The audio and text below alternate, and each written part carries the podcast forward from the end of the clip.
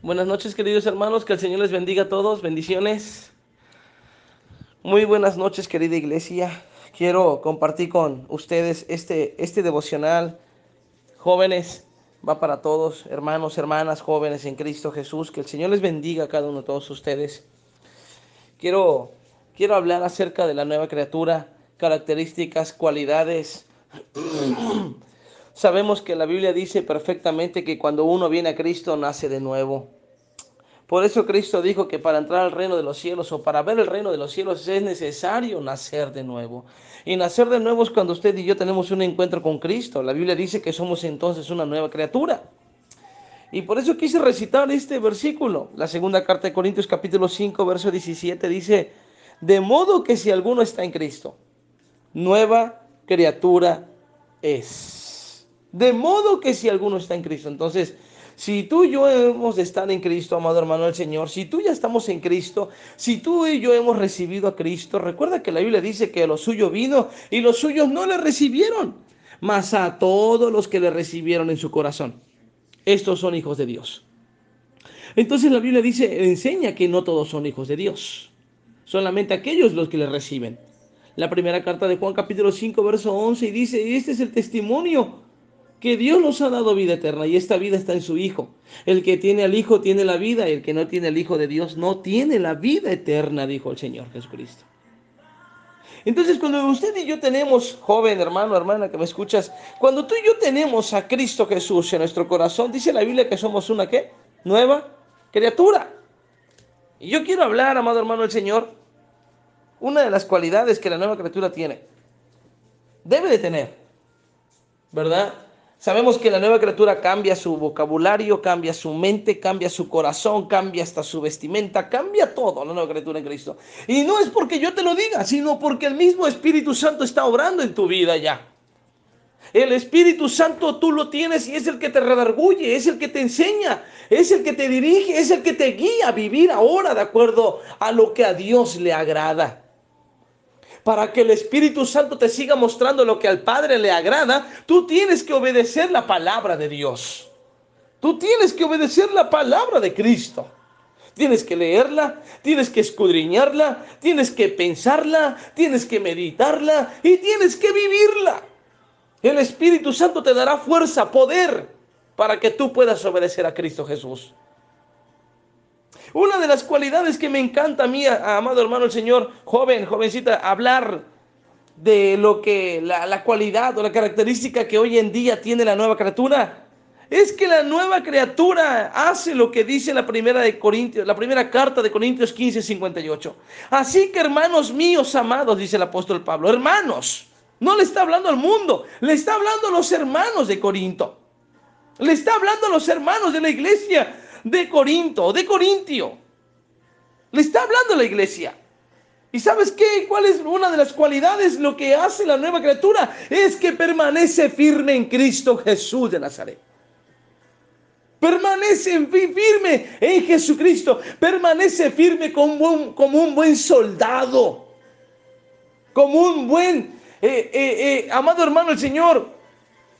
Como un buen soldado y no, y no, no simplemente de Jesucristo, la Biblia habla de soldados de Jesucristo, sino como un soldado secular, como un soldado de este mundo. Un soldado permanece firme hasta dar la vida por su patria. Por eso es que se enlista para ir a la guerra, para acabar con la delincuencia, para, para terminar con la criminalidad. Y si es posible, da la vida por su patria. ¿Sabe qué es lo que hace un soldado de Cristo? Permanece firme hasta el final, hasta el último minuto de su vida, hasta el último segundo de su vida, pero permanece firme dentro de la voluntad de Jesucristo, dentro de la voluntad del Padre. Y para que tú y yo tengamos la certeza de que si estamos dentro de la voluntad del Padre y del Hijo o, de o del Hijo o de Dios, joven, tú tienes que permanecer en Cristo Jesús. Tú tienes que estar firme en Cristo Jesús. Firmes. Firmes y no dejarte llevar por ninguna tentación del diablo. No te tienes que dejar llevar por ninguna oferta que el mundo te haga, por muy bonita que suene, joven. Las ofertas del mundo ahorita son disfrutar la vida, darle vuelo a la hilacha, a tu vida, a tu cuerpo. ¿Cuáles son las ofertas del mundo? Ir a los carnavales, ir a lugares donde no se glorifica el nombre de Cristo, como fiestas mundanas, fiestas paganas, como ferias, como expos, como todo ese tipo de porquería donde Cristo no es glorificado, sino solamente tu carne se le da rienda suelta. La alegría a tu carne, la alegría a tu corazón. Y la Biblia dice claramente, yo te enseño con la palabra del Señor, que si tú y yo, dice la Biblia, que estamos en este mundo, pero ya no somos de este mundo. A ti te tienen que agradar las cosas celestiales. A ti te tienen que agradar las cosas divinas. A ti te tienen que agradar las cosas de Cristo Jesús de Nazaret.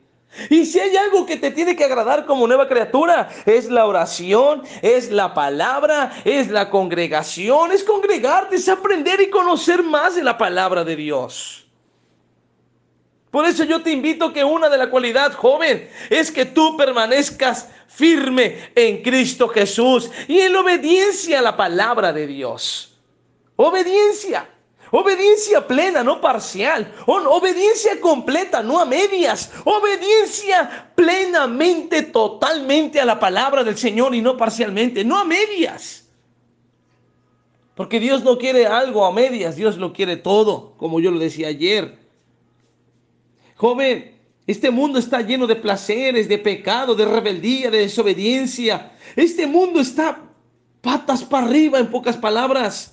Porque cada día que pasa el mundo le está dando más la espalda a Dios y por eso es que estamos viendo que ya los tiempos son finales, porque ahora las leyes del mundo se están yendo en contra de los principios y valores de Dios, joven.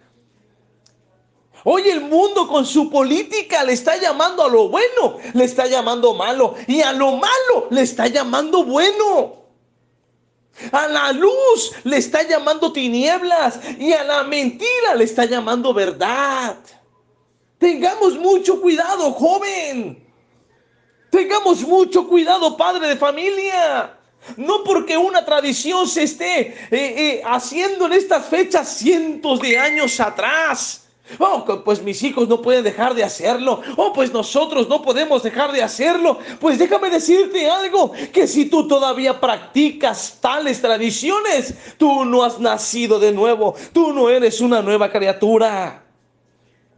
Porque la nueva criatura ahora permanece firme en obediencia a la palabra de Dios. Así tenga que quedar mal con la gente de este mundo. Papá, mamá, abuelo, abuela, hijos, hijas, maestro, profesor, profesora, con quien sea. Pero es mejor quedar mal con los hombres terrenales y no quedar mal con Dios. Es mejor quedar bien con Dios. Es mejor obedecer a Dios antes que a la tradición del hombre. La nueva criatura, joven, permanece firme en Cristo Jesús. Así tengas que soportar, aguantar, o te vengas, o, te veas, perdón, afectado en algunas de tus calificaciones, joven.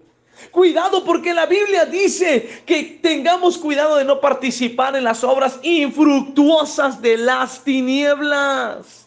Eso lo dice la carta de Efesios capítulo 4. Yo te lo puedo enviar ahora mismo si, recuerdo terminando el audio. Pero te puedo asegurar, joven, que muchos, algunos jóvenes están haciendo. Están, están todavía haciendo cosas que a Dios no le agrada. ¿Y solo por qué? Por una tradición, solo porque por una costumbre pagana, porque papá, mamá, abuelo, abuela, porque el profesor me está obligando. Ningún profesor te puede obligar. Ninguna escuela te puede obligar. Infórmate, joven. Infórmate porque hay leyes para respetar tu decisión.